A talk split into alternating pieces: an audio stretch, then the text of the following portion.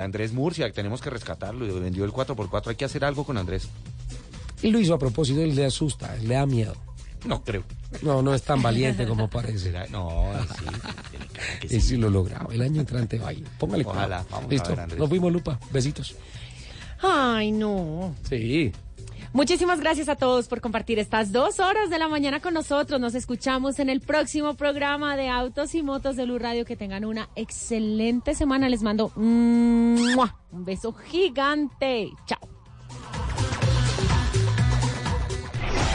Estás escuchando Autos y Motos por Blue Radio, la nueva alternativa.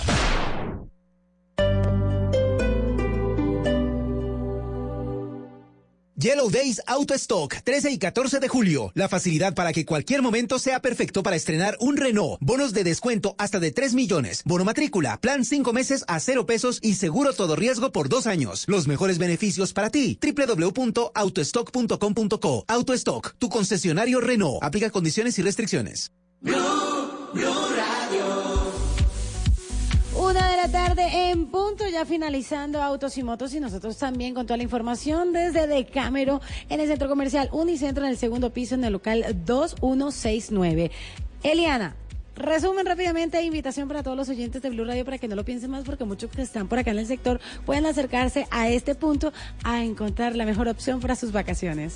Bueno, por favor acérquense, vengan, coticen y compren sus mejores vacaciones. Recuerden, 20% de descuento. Los estamos esperando en el local 2169 de Cameron, ubicados en el segundo piso del Centro Comercial Unicentro. Para resumir, tenemos ofertas en San Andrés, en Cartagena, en Amazonas, en Panamá. Tenemos muchos destinos nacionales, muchos destinos internacionales. Queremos que vengan, que conozcan nuestros hoteles. Somos los pioneros en el todo incluido y los esperamos hoy, local 2169, Centro Comercial Unicentro. No se pierdan esto, por favor, 20% de descuento.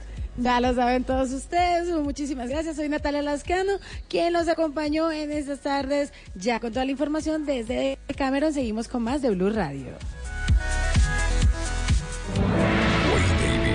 Sigue los pasos del biólogo Richard Evan Schultes y nos revela el tesoro natural más diverso y sorprendente.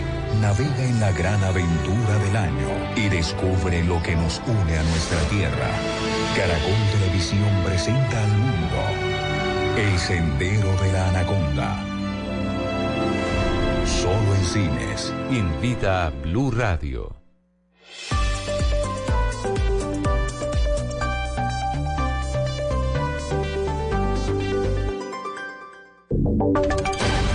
Voces y sonidos de Colombia y el mundo en Blue Radio y bluradio.com, porque la verdad es de todos. Si esta pelota es buena, el punto es de ellos. Es buena. 7-6. Cabal Farah.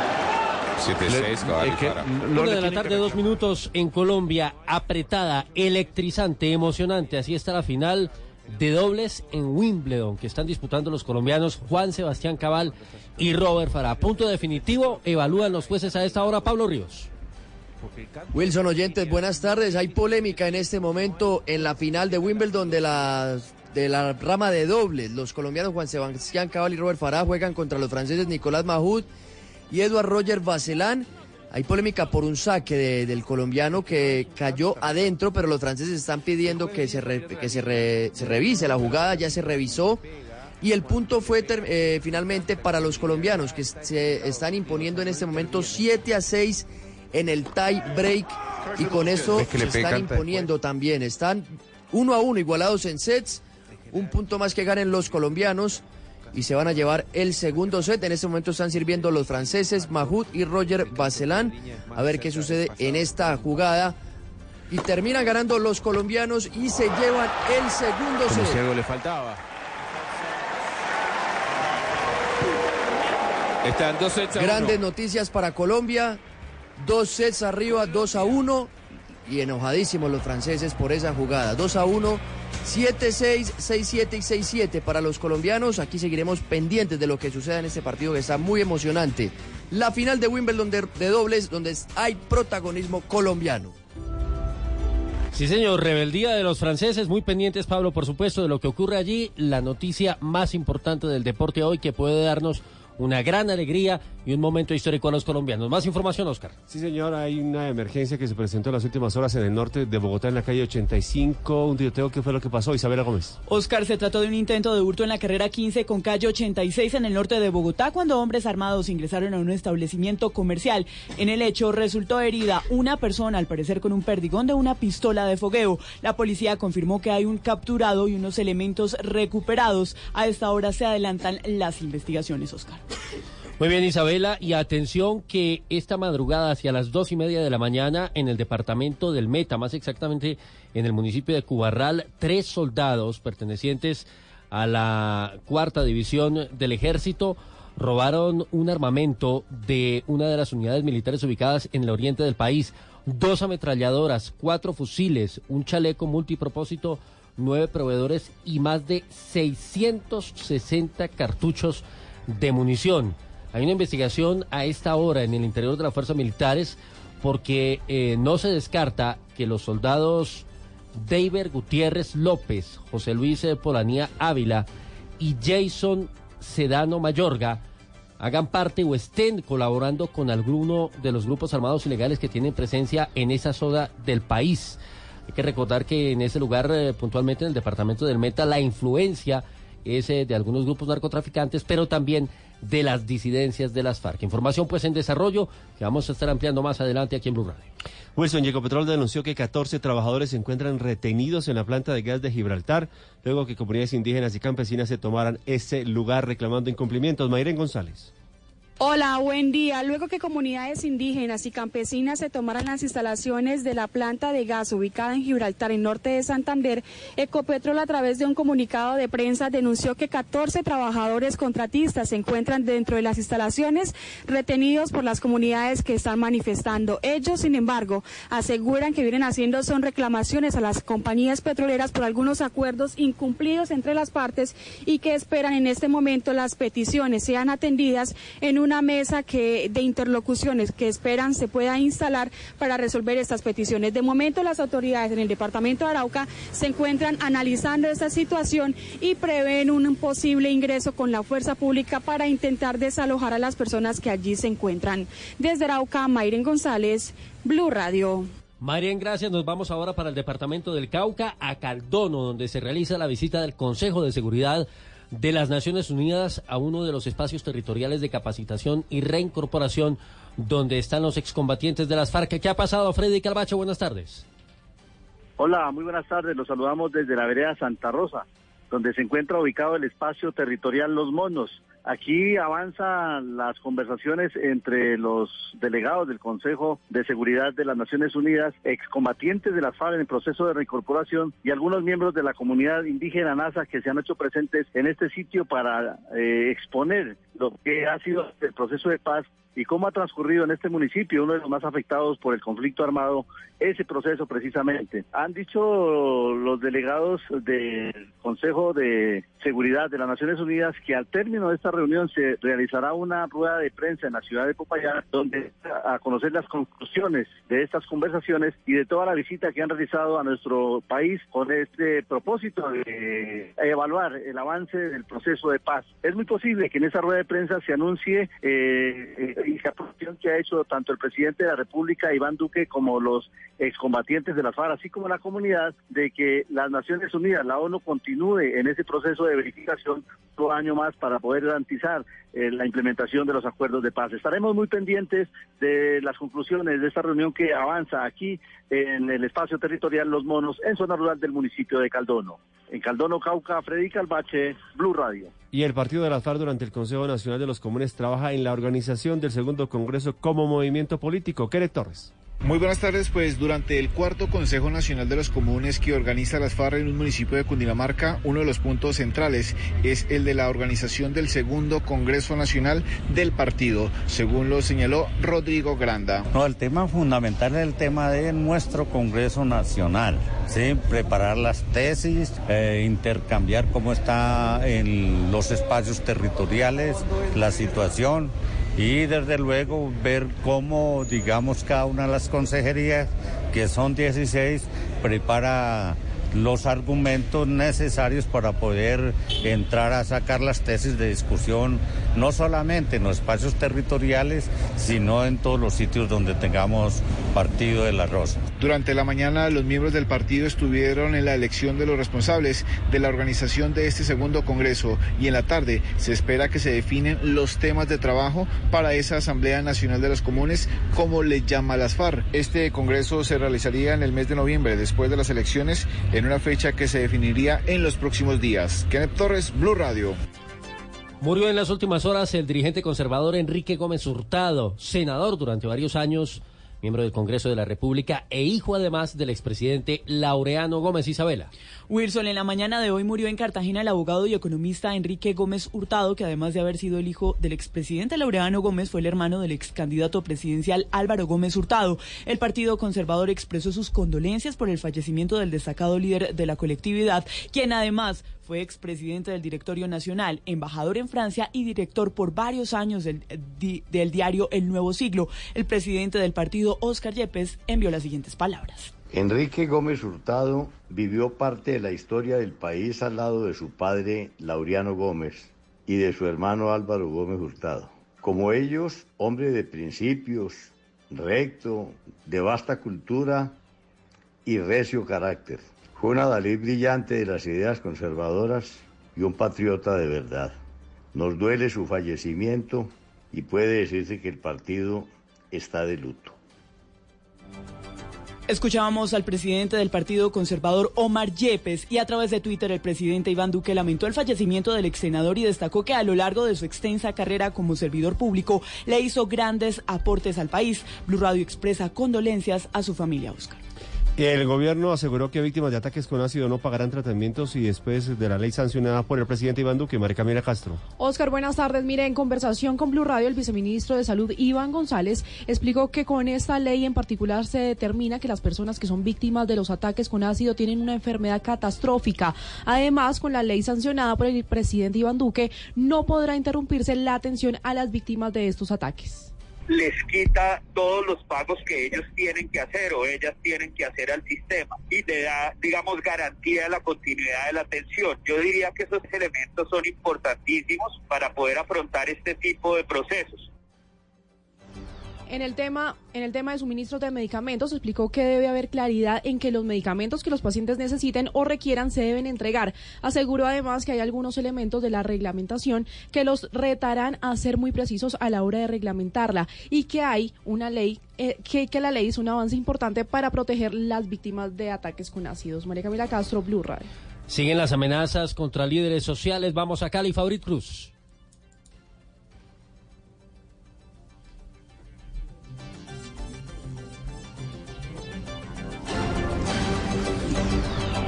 Tres de los cinco amenazados de muerte por medio de un panfleto firmado por el Movimiento Bolivariano del Norte del Valle hacen parte de la organización dedicada a orientar procesos para los desmovilizados de las FARC en el Valle y Nariño.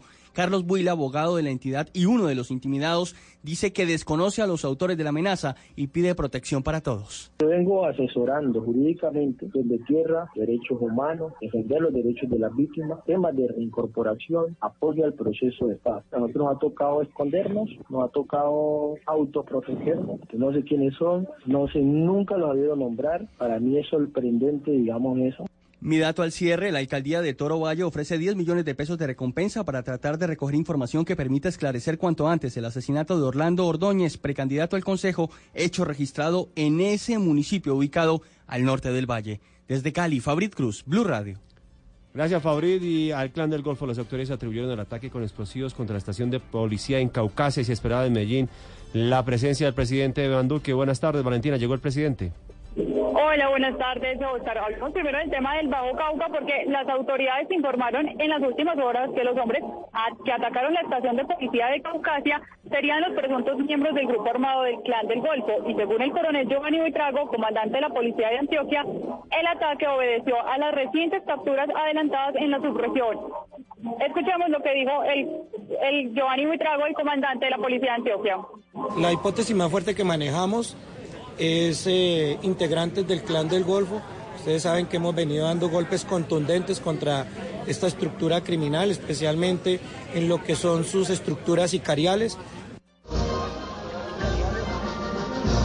Recordar que este ataque no dejó personas heridas o fallecidas, solo daños materiales. Y como usted me lo preguntaba, Oscar, precisamente el presidente de la República, Iván Duque, participa hasta ahora en la conmemoración de los 100 años de la Fuerza Aérea Colombiana que tiene lugar en Río Negro, en el oriente antioqueño. El evento comenzó con un desfile y con las respectivas condecoraciones a miembros de las fuerzas militares, como fue el caso del general Nicasio Martínez, comandante del Ejército Nacional, y de Teresa Morales Suárez, quien es nieta de Marco Fidel Suárez, el precursor de las fuerzas aéreas en el país.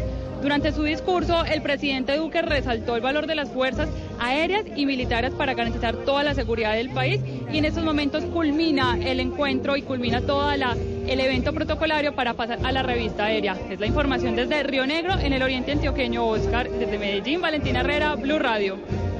Hablamos del mundo, hay noticia de última hora en Estados Unidos, en Washington. ¿Qué pasó, María Camila? Wilson, la policía mató a tiros a un hombre armado con un fusil que arrojaba artefactos incendiarios a una prisión para inmigrantes en el estado de Washington, informaron las autoridades. El departamento de la policía de Tacoma dijo en un comunicado de prensa que sus agentes acudieron el sábado a las 4 de la mañana al centro de detención Tacoma Noroeste a una cárcel del Departamento de Seguridad Nacional alojada de inmigrantes. En otras noticias internacionales, según el último boletín del Centro Nacional de Huracanes, sus vientos soplan apenas un poco por encima del límite. Esto hablando del huracán Barry, que se espera que se convierta en, en tormentas tropicales en categoría número uno.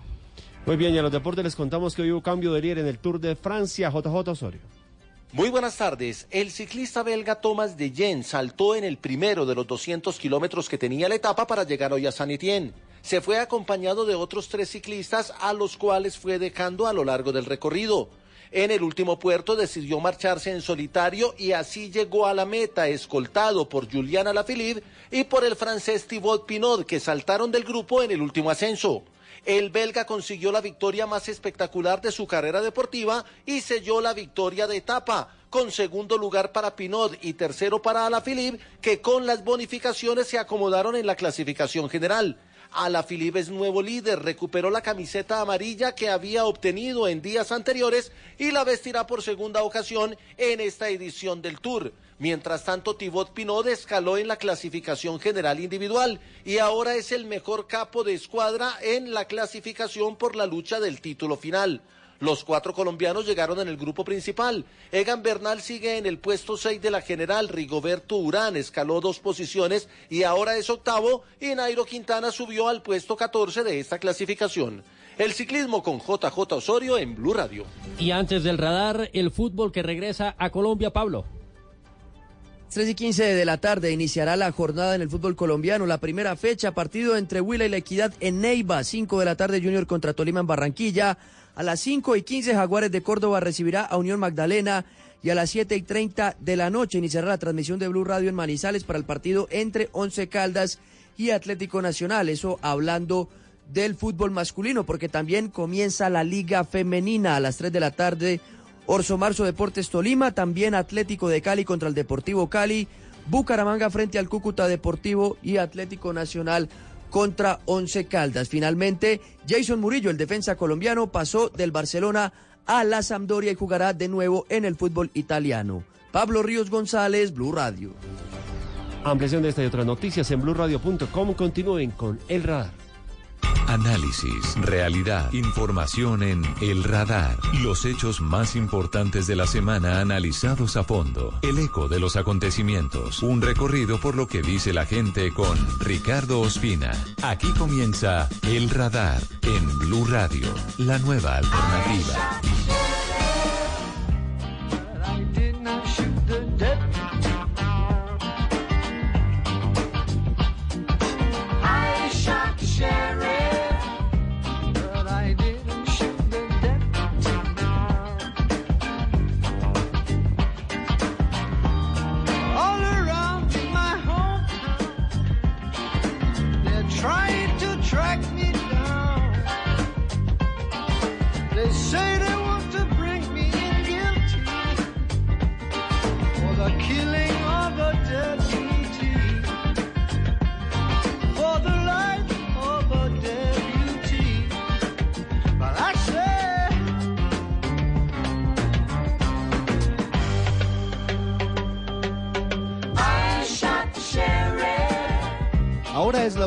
Tarde y 19 minutos con el gran Eric Clapton. Iniciamos el radar, hoy es 13 de julio. Un día como hoy, hace 45 años, se lanzaba esta versión de I Shot the Sheriff, una versión que es una mm, posibilidad de ser eh, una canción que es un remake, que es una versión de la original que es del más grande del reggae, de Bob Marley y los Wailers. Pero esta canción fue lanzada exactamente un día como hoy en un álbum llamado 461 Ocean Boulevard y se ha convertido en una versión que mucha gente ha escuchado incluso más que la canción del profeta, que la canción de Bob Marley. Con Eric Clapton y hace 45 años este gran éxito iniciamos el radar hoy con dos colombianos que están haciendo historia en la cancha principal de Wimbledon en Londres. Juan Sebastián Cabal y Robert Farah están a punto de ser este campeones partido en es dobles masculino. Pablo Ríos, ¿qué está pasando hasta ahora en esa cancha y todos los colombianos con los ojos, con los oídos, con el corazón puesto en esa cancha y en ese juego crucial? Hola Ricardo, un saludo para todos, buenas tardes, aquí estamos, mire, desde las 9 y 45 de Muy la largo. mañana, siguiendo, sí, siguiendo esta final de Wimbledon de los colombianos Y la oportunidad de los y están jugando ya el cuarto set. El primero lo ganaron los franceses 7 a 6. Después los colombianos ganaron los dos siguientes también por 7 a 6. A tie break se han tenido que ir todos los sets en esta final de Wimbledon. 2 a 1 en el cuarto set están ganando los franceses y están 40 a 30, es decir, break point. Si ganan este punto, los franceses se irán arriba 3 a 1 en el marcador porque están sirviendo los colombianos y se acaba Así se producir esta jugada increíble lo que está pasando. O así se ganó en un momento el tiebreak. Ganan los franceses. Y así se concreta el primer quiebre del partido. Primer breakpoint del partido, un partido larguísimo, Pablo, un partido en el que en el set anterior terminaron con polémica los franceses muy molestos porque uno de los jueces de raya había cantado out, pero la verdad es que era un saque espectacular de los colombianos. Exactamente, lo revisaron y por eso el juez central, el principal, decidió tomar la decisión, pues, de que valía ese saque tremendo de los colombianos y por eso, por esa jugada terminaron ganando el segundo set, 8 a 6 en el tie break. Ahora ya en el cuarto set están en ventaja 3 a 1 los franceses. Están sacando además Mahut y Roger Vacelán. Y otra jugada también que ha marcado este partido fue en el primer set. Cuando le pegó eh, Juan Sebastián Cabal, por supuesto sin intención, un pelotazo en la frente a Mahut. Lo revisaron los médicos, incluso en algún momento estuvo en duda su continuidad porque se le veía muy hinchado, pero decidió retornar a la cancha y pues ha transcurrido después de eso el partido con total normalidad. Cabal y Farah están en búsqueda de su primer título de Grand Slam como pareja. Es la segunda final que disputan en esta instancia juntos. Ya lo habían hecho en Australia el año pasado, terminaron cayendo, pero ahora en el evento principal del tenis mundial pues tienen esta oportunidad de ganar una corona importantísimo para el tenis y para el deporte colombiano. Los franceses estuvieron. Una el comienzo 22 minutos, Pablo, estaremos pendientes informando a los oyentes de Blue Radio y de BlueRadio.com lo que sigue pasando en la cancha principal en Wimbledon. Mientras seguimos escuchando a Eric Clapton y ya venimos para hablar de la posible presencia de Jesús Santrich en Venezuela.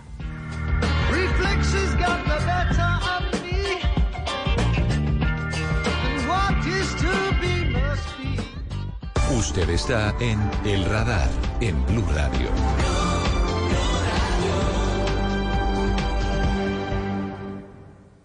La una 23 minutos. Hace casi dos semanas, el integrante director de la Unidad Nacional de Protección, Pablo Elías González Monguí, le contó a Colombia del Mundo que Jesús Santrich, el hombre que ha sido escenario de la controversia en nuestro país por cuenta de su orden de libertad por narcotráfico, luego su recaptura y después su libertad y su posesión como congresista, había abandonado su esquema de seguridad en La Paz, en un espacio territorial donde hay muchos exguerrilleros, en el departamento del Cesar. Jesús Santrich no volvió. Tenía una cita esta semana ante la Corte Suprema de Justicia y no apareció. Y por eso la Corte expidió una orden de captura. De hecho, en este momento hay una recompensa de un millón de dólares para quien entregue información de Xeusis Pauses Hernández, el nombre de pila de Jesús Santrich. Pero lo que hemos conocido desde Venezuela es de la mayor gravedad, porque hay varios testigos que indican que Santrich no solamente cruzó a Venezuela, sino que habría sido recibido prácticamente como un héroe, y también algunos otros testimonios que lo ubican en la ciudad de Caracas.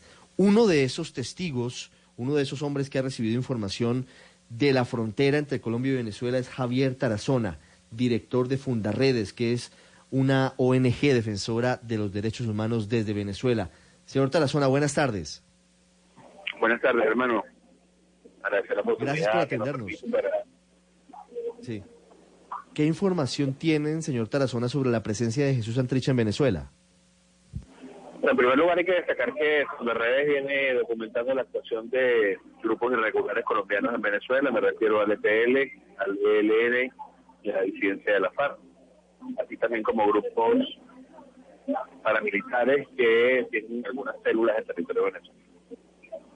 En ese sentido, durante las últimas semanas le hemos hecho seguimiento al comportamiento de los cabecillas de estos grupos que anteriormente he nombrado, quienes han venido haciendo uso de espacios públicos venezolanos, me refiero a las sedes eh, de alcaldías, a las sedes de algunas universidades, y esa es la razón por la cual esta semana hemos denunciado formalmente ante el Ministerio Público venezolano el uso de espacios públicos para las reuniones de los cabecillas del ELN, de la FARC y el EPL, donde destaca la presencia de Iván Márquez, del señor Duarte, de eh, alias Pablito, y todo este proceso de reuniones indudablemente que ha respondido al ingreso de Jesús Santrich, quien estaría la semana inmediatamente anterior ingresando por el estado Zulia, específicamente por La Guaira, fue trasladado por eh, la zona sur del Zulia, el sur del lago, y luego llevado a la ciudad de Caracas. Sobre esto entonces hemos denunciado cómo de manera puntual ha sido utilizada la alcaldía del municipio Catatumbo, la alcaldía del municipio Jesús María Semprún, la alcaldía del municipio Páez en el estado Apure, la sede de la Casa de la Cultura en el estado Aragua, en Santa Cruz de Aragua, así como también espacios públicos en la ciudad de Caracas. Esperamos que el Ministerio Público en esta ocasión no siga resguardando a terroristas que tienen de alerta roja de búsqueda a nivel internacional y que de una otra manera pues vemos como el régimen que hoy ostenta el poder en Venezuela sigue complaciente protegiendo a este tipo de actores criminales. Los alcaldes de Catatumbo y de Jesús María Semprún, que son municipios de Venezuela, ¿serían cómplices de todo esto? Ellos son afines al régimen de Nicolás Maduro y por eso se habrían prestado para el recibimiento de Jesús Santrich.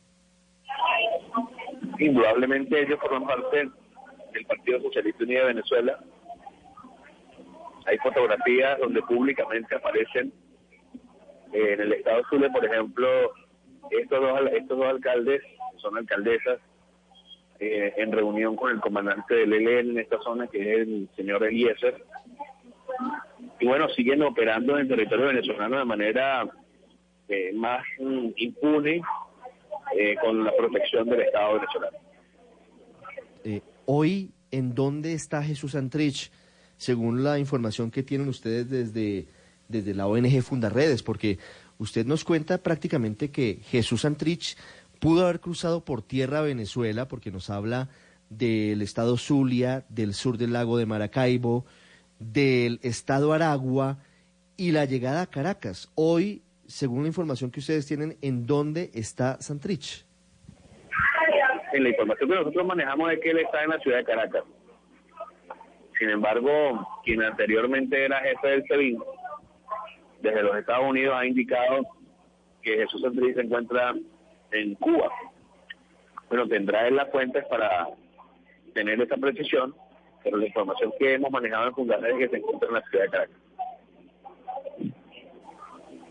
Una de la tarde, 28 minutos en Colombia, dos 28 minutos en Venezuela. Santiago, usted tiene pregunta para el director de Fundarredes. Sí, eh, Zona, ¿cómo está? Buenas tardes. Sí, yo, yo quería precisar un poco ese tema sobre la posibilidad de que esté en Caracas. Usted hablaba, cuando usted llevó la denuncia a Fiscalía, de que había hoteles eh, que estaban eh, exclusivamente para este tipo de personas, para jefes de la FARC, para, para los rusos, para los chinos. ¿Eso sigue siendo así? Mira, nosotros hemos visto como asombro cómo espacios que han sido expropiados por el régimen eh, del chavismo y del propio Nicolás Maduro pues son utilizados para tener un territorio venezolano a chinos y a rusos desarrollando actividades estratégicas militares.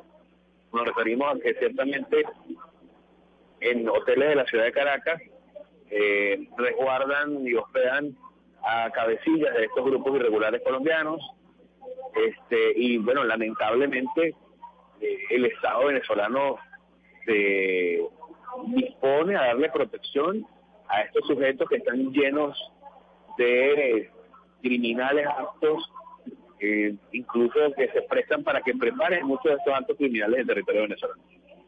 Sí. Señor Tarazona, quiero hacerle una última pregunta. No sé si Santiago tenga algo más que agregar, pero antes eh, quisiera saber acerca de la presencia de alias Pablito, de Gentil Duarte y de otros jefes de las FARC en Venezuela.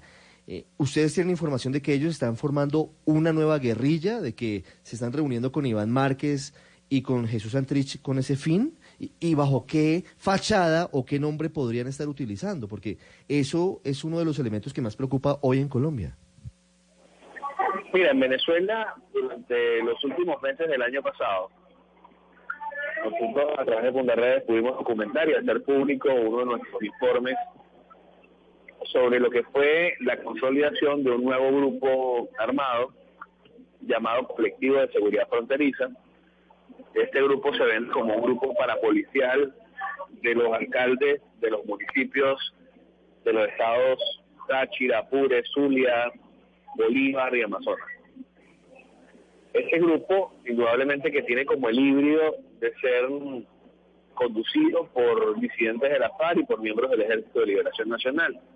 Pero sin embargo, no estamos viendo que se esté creando este grupo como el más consolidado, sino un grupo que busca ofrecer servicios de protección a estos alcaldes, ejercer una serie de trabajo para policial, pero lo que sí hemos evidenciado es un proceso de reunificación o de encuentro. Yo creo que más, lo llamaríamos más de encuentro entre el ELN, entre la FARC y el EPL. Yo, yo quería preguntarle, justamente quería preguntarle sobre otra zona sobre el tema del ELN. ¿Qué, ¿Qué información maneja? Han dicho que ellos están inclusive hacia el sur, en, la- en las minas, eh, una zona que no es precisamente frontera con Colombia, que hacen otro tipo de trabajo. ¿Qué información maneja sobre el ELN específicamente? Mira, respondiéndote a ti y en la pregunta anterior, ciertamente Pablito está en territorio venezolano, conduce operaciones en territorio venezolano para esta ampliación de nuevas tareas como lo es la minería ilegal. Desde el 20 de mayo del 2018 asumieron el control de las minas de Huasipati en el estado Bolívar, así como también ha tenido un movimiento importante en el estado Amazonas para la extracción de oro, coltán y diamante.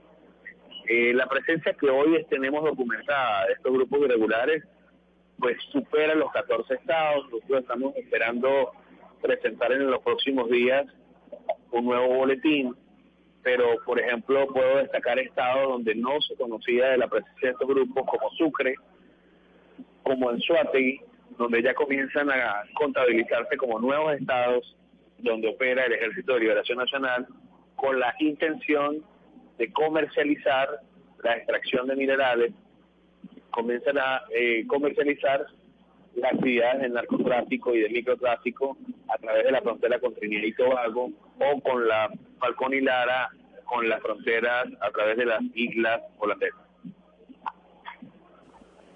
Una de la tarde, 33 minutos. Javier Tarazona de Fundarredes hablando sobre la presencia de Jesús Santrich en Venezuela, en Caracas, ya al menos el último punto en el que se tuvo algún tipo de rastro y el mayor riesgo y la mayor preocupación hoy que es la posibilidad de que se cree, se forme una nueva guerrilla en lo que estarían los jefes de las disidencias, Iván Márquez, Pablito y otros integrantes del ELN. Señor Tarazona, muchas gracias.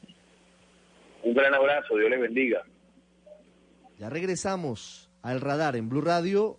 Antes de irnos, Pablo, ¿cómo va el partido? ¿Cómo va la final de los dobles de Cabal y Fará?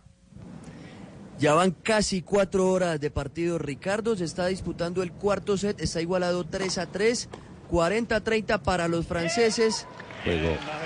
Y ahora se ganan este game. 4 a 3 los 4 a franceses 3 arriba en el cuarto set. 2 a 1 ganan los colombianos en set. Veremos qué sigue sucediendo en esa final de Wimbledon. Extraído a ustedes Usted está en el radar en Blue Radio. Todos tenemos un reto, algo que nos impulsa, eso que nos hace levantar de la cama todos los días, un sueño que nos lleva al límite y nada más importa. No importa el dolor, ni la frustración, no importa el tiempo. Un reto que es a la vez nuestro combustible y nuestra obsesión. Porque nada se consigue de la noche a la mañana. Este es mi reto. ¿Cuál es el tuyo? Pasta Sonia, sabor y energía que te hacen mejor. Trabajamos pensando en usted.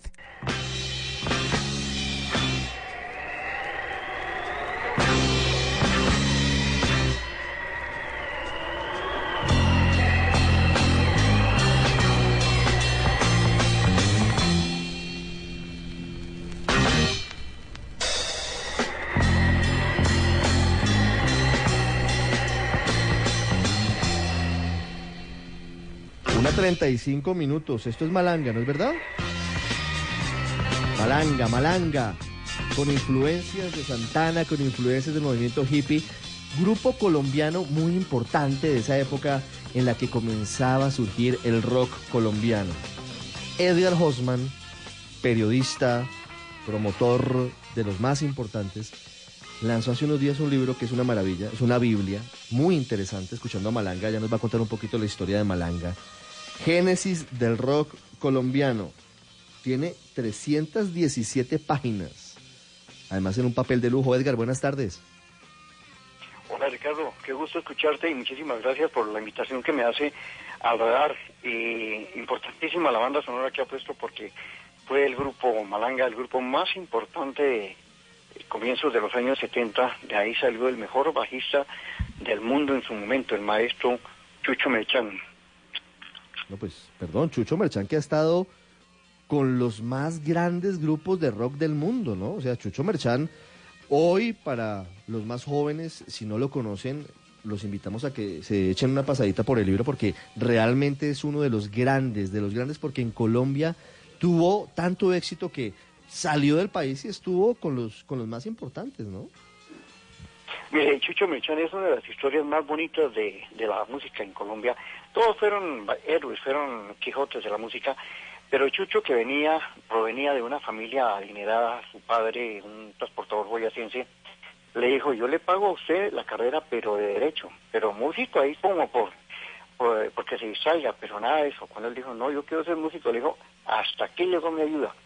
Se fue para Londres y llega a Londres y se presenta a la universidad a estudiar música y pasa como, un, un- como una persona de, de mucho talento, pero le tocaba lavar el piso, lavar los baños y todo para, para subsidiarse su estudio. Y en ese momento lo ve un gran músico y lo relaciona con una de las grandes agrupaciones eh, con Who y la gente se queda impresionada de- de escuchar a Chucho. Llega a ser el músico de confianza y la mano derecha de George Harrison. En, en Inglaterra es una personalidad Hágame el favor. y a nivel La mano derecha de George Harrison. Tocó con De The Who, tocó con los más grandes. con todos de los más grandes, con Pink Floyd.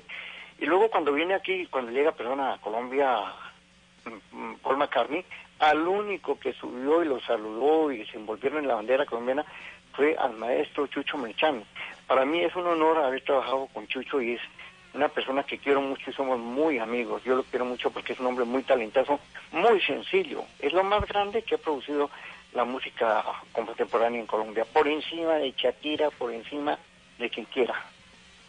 No, es que esa historia de Chucho Merchán, que está en el libro, en, en su génesis del rock colombiano, es maravillosa, pero tiene la historia, además de, de los locutores de aquella época, de Carlos Pinzón, de la forma en la que comenzaron a, a darse también la presencia de varias solistas como Lidia Zamora de- del Festival de Ancón, de tantas cosas. Es decir, hoy lo que existe en la escena rockera colombiana, que es muy poderosa, está sobre hombros de gigantes. No, no empezó con Aterciopelados, ni empezó con la pestilencia. No, esto tiene una estructura de fondo y de base y es lo que está en el libro, ¿no? No, es que cuando comenzamos, digo comenzamos porque yo estuve en esa parte, el maestro Carlos Pinzón, Calito Pinzón, que es la persona que quiero mucho y admiro y es el mecenas del rock colombiano, nosotros íbamos, a, me, tra me trasladó al año 1963 al Teatro Colombia y al Teatro México.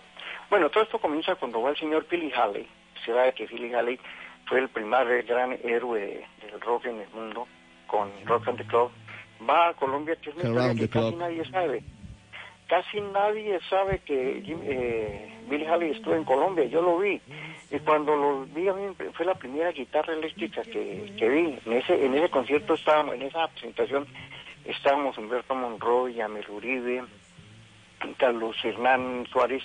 Yo era impresionado ver a, tocar esa guitarra, creo que era una Gretsch, lindísima, o una Gibson, no, me, no recuerdo.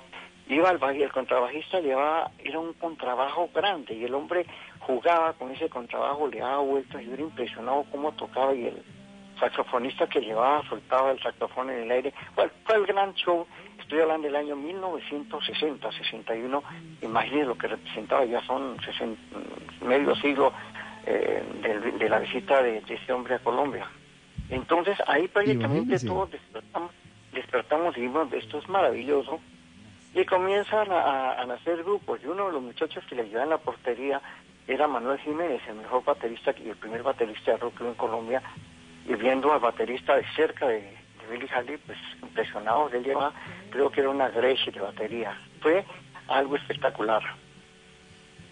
Espectacular y maravilloso escuchar hoy estas historias, tener en nuestras manos ese libro y además de eso otra banda con este cover, además porque en esa época algunas bandas hacían covers de, de grandes del rock esta versión de los speakers de The House of the Rising Sun de The Animals, pues impresionante. Edgar, gracias y unos minutos para saludarlo. Nosotros en Colombia, usted en New Hampshire, seguramente en pleno verano, ya comenzando el verano. Gracias por estar con nosotros. Pues, Ricardo, es el momento para felicitarlo por lo importante que es usted y no lo hago a manera de adularlo, en cosa por el estilo, porque no, no, no es mi costumbre, pero el futuro del periodismo está en usted y en otra serie, en su generación. A mí me alegra ver la gente nueva cómo va surgiendo, porque vi surgir mucha gente hablando de la música y del periodismo, y usted es uno de los grandes y va a llegar muy lejos. Y muchísimas gracias por haberme tenido en cuenta. Ya viene la segunda edición de Génesis del Rock. Tendré Ah, la... Que se le voy, le voy, le, le voy a dar unos le voy a dar unos libros para que me hagan favor usted regalen su programa a quien quiera, mejor dicho. Y, y le agradezco, pero inmensamente el que haya, me haya tenido en cuenta. Y Blue, no es porque estoy hablando, yo hablaba hace poco con, con Gallego, le decía, hombre, Blue no es la nueva alternativa, es la alternativa. Y no lo hago, y, y lo digo, pues, eh, eh, es muy importante lo que están haciendo. Ricardo, muchísimas gracias a usted y a todo su equipo y a rockear. Hoy es el Día Mundial del Rock y qué mejor escenario que este para hablar con Edgar Hosman, una 42. Antes de hablar de los rompevidrios en Bogotá y antes de hablar de, de una tragedia que nos ha tocado a todos con la pequeña Sharik en el retorno Guaviare, Pablo, ¿cómo va el partido de Cabal y Fará? Ah, los franceses, Roger Vacelán y Cabal Fará, 4-4, igualado el cuarto set. Están para ganar este game los franceses sirviendo en este momento. Si ganan este punto, se van arriba 5-4 en el cuarto set. Y el quiebre. Y vamos apretados, es decir, se quebró el, el, servicio de unos y otros.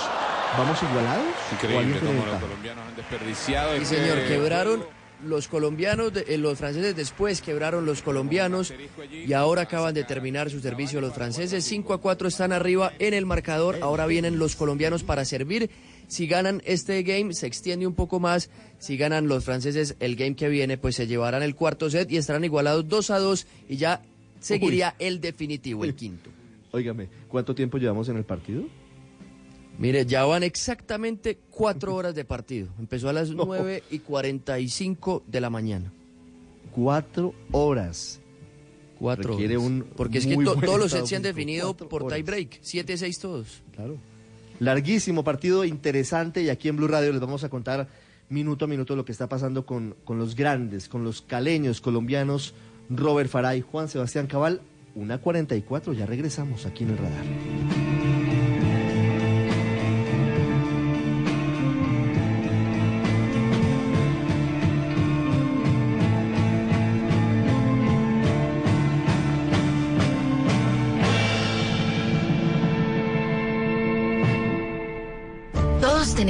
Un reto, algo que nos impulsa, eso que nos hace levantar de la cama todos los días, un sueño que nos lleva al límite y nada más importa. No importa el dolor, ni la frustración, no importa el tiempo. Un reto que es a la vez nuestro combustible y nuestra obsesión. Porque nada se consigue de la noche a la mañana. Este es mi reto. ¿Cuál es el tuyo? Pasta Sonia, sabor y energía que te hacen mejor. Trabajamos pensando en usted. Usted está en El Radar, en Blue Radio.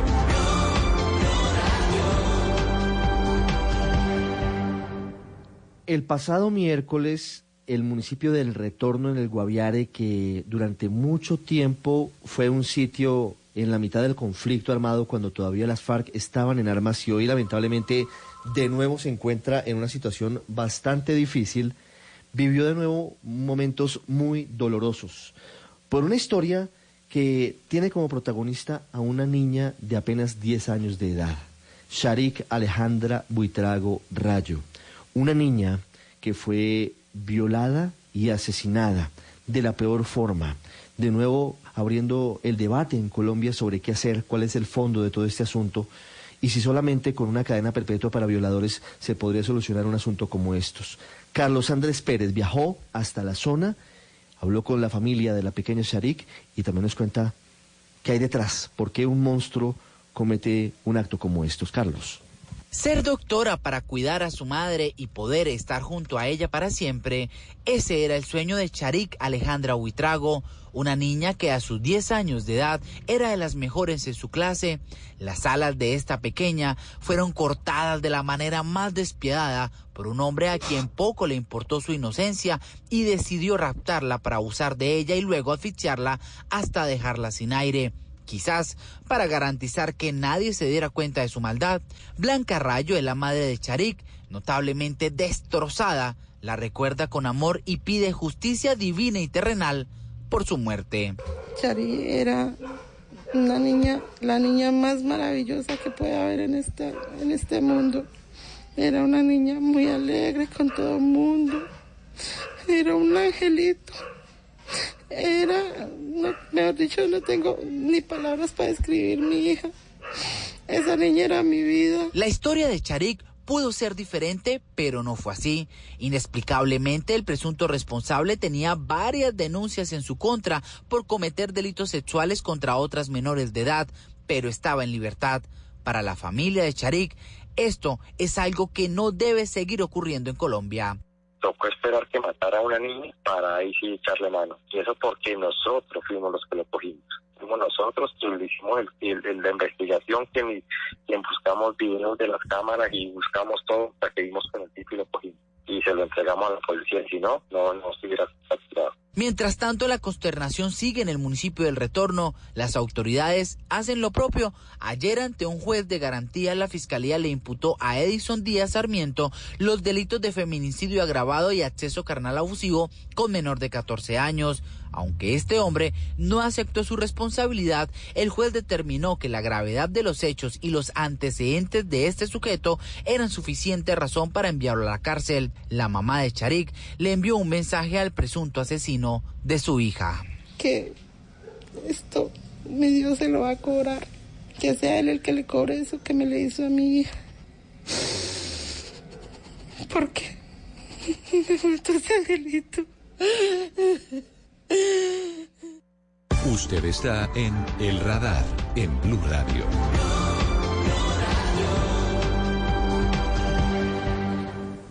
Una 48 minutos en el radar en Blue Radio, en bluradio.com. Pablo, ¿cómo va el partido, hombre? Cabal y Fará vendiendo caro este set, ¿cómo va? Sí, señor. 5 a 5 ya está en este momento. Sirven los franceses. 40 a 0 están arriba en este game. donde podrían irse en ventaja 6 a 5. A ver qué pasa en esta situación. Siguen los franceses adelante. Si el que gane este set tendría que ganar el siguiente para poder quedarse definitivamente con el cuarto. Si los colombianos lo logran, obviamente serían campeones. Pero siguen sirviendo los franceses. 40 a 0 están arriba en el marcador. Un punto más que ganen y se van 6 a 5 en el cuarto set de esta final de Wimbledon. No, tiene pinta de tie break otra vez, Pablo. 40 a Sí, 0. este set. Sí, señor. Al Oh. igual que todo el partido, demasiado parejo. Hoy ha estado Muy, ese muy compromiso parejo. entre franceses y colombianos. Una 49. Ya regresamos, Pablo, porque volvemos a hablar de nuestra realidad en Colombia, en Bogotá particularmente, que está en medio de una situación muy difícil de seguridad. Y hemos venido registrando aquí en Blue Radio, de hecho hemos trabajado un eh, informe especial sobre los rompevidrios. No son algo nuevo, digamos que en Bogotá ya venía ocurriendo en algunas partes, pero ahora se ha masificado lamentablemente. ¿Qué es? Ahora no son uno o dos personas, son más, a veces cinco o seis en manada, llegan a un carro, eh, sobre todo en un semáforo o en trancones, rompen los vidrios, amenazan al conductor y sacan lo que tienen adentro los conductores, las maletas, los computadores, las carteras. Sebastián Romero es una de las víctimas de los rompevidrios y queremos hablarlo para escucharlo y contarle la historia a los oyentes en todo el país, porque también está pasando en otras ciudades distintas a Bogotá. Sebastián, buenas tardes. Buenas tardes. Sebastián, lamentamos lo que ocurrió. ¿Cuándo pasó? ¿Cuándo fue víctima usted de los rompevidrios? El día lunes a eso de las 7 de la noche está en una avenida que es que, que tiene bastantes transeúntes en el, en el sur de Bogotá y pues cogimos un trancón llegando al semáforo en un momento de, de- un momento a otro todo pasó en cuestión de segundos fuimos abordados por tres sujetos eh, rompieron los vidrios laterales del, del vehículo y pues nos hurtaron un celular en ese Sí, caso, pues la Sebastián. sacamos barata, quedamos con heridas. Claro. No, pues claro. Pero déjeme, déjeme, ya me cuenta la historia de lo que les pasó. Vale. Pero me dice, ¿fue este lunes a las 7 de la noche? No fue ni a las 11 ni a las 12, a las 7 de la noche. A las 7 de la noche, sí, señor. Bueno, ¿y en qué avenida fue, Sebastián? Eso fue por el barrio Villa de los Alpes, es como una intersección en la antigua vía que conducía al llano, que conecta como a los barrios Guacamayas, La Victoria. Claro, Villa de los Alpes es suroriente de Bogotá, eso es arriba de la primero de mayo, eh, eh, es una zona que, que es populosa, vive mucha gente. Y, a las 7 de la noche es muy temprano, Sebastián. Y, en, y entonces, ¿qué fue lo que pasó? Ustedes estaban en un trancón y de la nada aparecieron los, los ladrones. ¿Cuántas personas fueron? Eh, bueno, si estábamos, cogimos el tranco en el semáforo, resulta que ese semáforo, según la policía, posee una cámara, pero en el momento nos abordaron tres tipos. Entonces, dos entraron por la parte en la que estaba acompañando la que yo estaba y otro entró por la parte del conductor, que era un amigo. En ese entonces, pues, un forcejeo, cuestión de segundos, nos robaron el celular y algunas monedas que teníamos ahí pues vale la pena aclarar que mi amigo me está haciendo como un viaje ahí, llevándome a la casa para acompañarme, pero en ese momento no supimos, o sea, no supimos reaccionar porque fue todo muy muy rápido. Los ladrones entraron como en clavada por las ventanas. Mire, ¿y cómo rompieron los vidrios? ¿Con qué los rompieron? Yo creería, pues, que el- según lo que he visto también, tienen como una, un arma cortopunzante que en cuestión de segundos fragmenta el- la lámina y permite que ellos de una se lancen por el vidrio, atraviesen el vidrio, atraviesen las ventanas y pues ahí ya prácticamente uno no puede hacer nada, uno queda inmóvil. ¿Intentaron agredirlos o, lo- o los ladrones solamente entraron rápido, rompieron los vidrios y sacaron el celular? No, no, ellos intentaron agredirnos porque yo recibí heridas en mi mano izquierda de rasguños porque también estábamos forcejeando con ellos y se llevaron lo que pudieron. Ellos ya caminaron ahí, y de hecho la gente que, lo, que los veía decía no, que ya iban caminando tranquilos, entonces me pareció como también un poco de que nos sentimos solos en ese caso. Y eso es grave porque la gente a veces para evitarse problemas no es solidaria, se hace la que no es con ella y los ladrones como si nada pasara. Eh, ¿Ustedes forcejean? ¿Ellos tenían eh, cuchillos, navajas, tenían algún arma además de, de la lámina con la que rompieron los vidrios? Tenían arma blanca. Entonces, sí, intentaron agredirnos con eso. Cuando forcejeamos, pues afortunadamente a ninguno de los dos nos lesionaron con eso. Fue más las esquirlas y como los rasguños que, que nos pegaron en, lo- en las manos y nada más. Estoy viendo las fotos, Sebastián, además las vamos a, a poner en nuestra página en blurradio.com. ¿Cuántos vidrios rompieron? Aquí veo uno, un vidrio roto o son dos vidrios rotos. Son los dos, el que está por el Los lado de la, sí. de la puerta del conductor y el que está por la puerta Ah, del, otro. del acompañante. Sí. Sí, señor. Y da mucha rabia, Sebastián, que terminan de robar y salen como si nada pasara. ¿Qué pasó con ellos? ¿Ustedes pudieron ver para dónde se fueron los ladrones? Ellos, bueno, digamos que en, esto, en estos barrios hay como una especie de intersección, que es un barrio pequeño que se llama El Ángulo.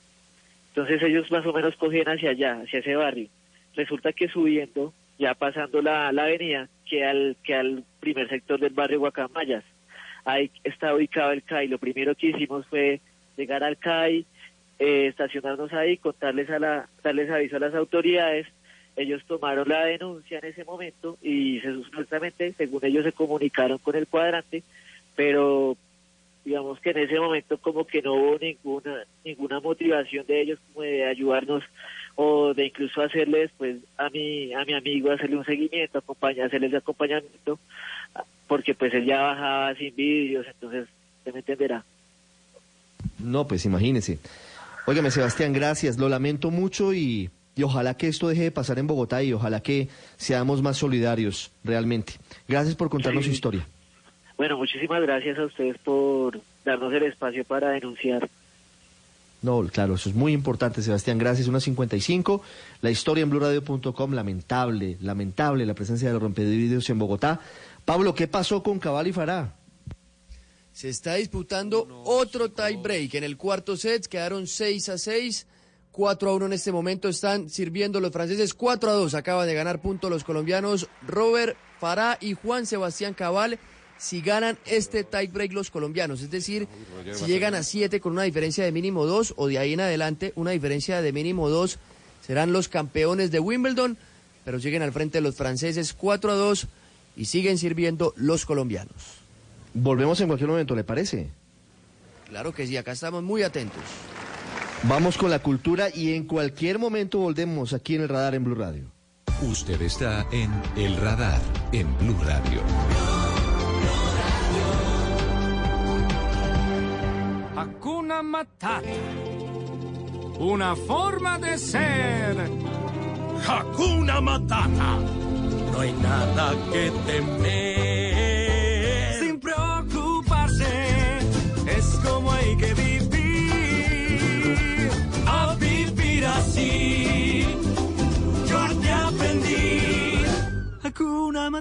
Y al final del radar, don Miguel Garzón, con eh, la versión eh, año 2019 del Rey León. Sí, señor. 25 años después se reestrena El Rey León, pero una, en una versión live action, que algunos llaman que es la versión con los animales. La live action ya son las personas o los animales. Esta versión, pues que no es tan live action como se puede pensar, porque realmente son muy poco lo que grabaron a los animales. Es más que todo una obra maestra de los efectos especiales del CGI, como le dicen ahora. Es como ver un documental de, de National Geographic, pero con los leones hablando. La primera versión de, de esta película en 1994 era animada. Sí, señor. Aquí viendo los cortos, Miguel, lo que tenemos entre otras cosas es eh, un uso muy, muy interesante del 3D, ¿no? Sí, señor, del 3D, de la animación eh, por computador, realmente como se ven los animales, las texturas, el pelaje de los leones, las plumas de las aves, es realmente muy, muy descrestante lo que hicieron. Pues por eso se tomaron casi tres años para terminar la película, para hacer esta película. Es una, una versión nueva que es casi que calcada a la película mm, animada de 1994, como lo decía usted hace unos minutos. ¿Hay diferencias o al final es el mismo, la historia es la misma? Yo lo veo, la historia es la misma, yo la veo muy muy, muy parecida. Tuvimos la oportunidad de verla esta semana algunas personas en una función que se hizo en exclusiva en avance para, para miembros de la prensa. Y yo la veo muy, muy calcada. Hay unas cosas nuevas, hay una escena nueva por ahí con eh, Nala, la, la leona que hace la voz en inglés, eh, Beyoncé. Y de pronto las canciones tienen unos cambios. Pues obviamente una cosa es hacer animación, por ejemplo en, la, en, la, en el paso de la canción de Quiero ser, quiero ser un, rey, eh, Just Can't Wait to be a King, que en la versión animada del 94 las jirafas saltan, hay colores, los pájaros vuelan, hacen como una coreografía, pues en esta ocasión de pronto no es, no es muy fácil hacer una coreografía o muy creíble, por decirlo de alguna manera, con estos animales tan reales, pero sí es muy emocionante verlos. Les quiero recomendar cuando la vayan a ver, se estrena el 18 de julio acá en Colombia. La de que les quiero recomendar la escena en la que se, en la que hay la, la estampida. ¿Usted se acuerda de esa escena en ese cañón? Claro. Eh, que queda, queda Simba atrapado en la mitad de. y llega cañón. Mufasa a salvarlo con, eh, con su hermano Scar. Eh, no voy a decir qué pasa porque seguramente hay gente que todavía no ha visto la película, pero es un clásico del cine y hay que, hay que recordarlo. Esa escena es de verdad descrestante. Ricardo y oyentes, es de verdad una cosa que lo deja uno boquiabierto e inclusive lo puede llevar a uno hasta las lágrimas, le quiero decir. ¿En serio? Sí. sí, 18 de junio. 18 de julio. el- de julio, ya estamos en julio, la- eh, es decir, eh, esta semana que viene. Sí, el jueves, el, El jueves, jueves. ya, eh, y las boletas ya están a la venta, se ha vendido muy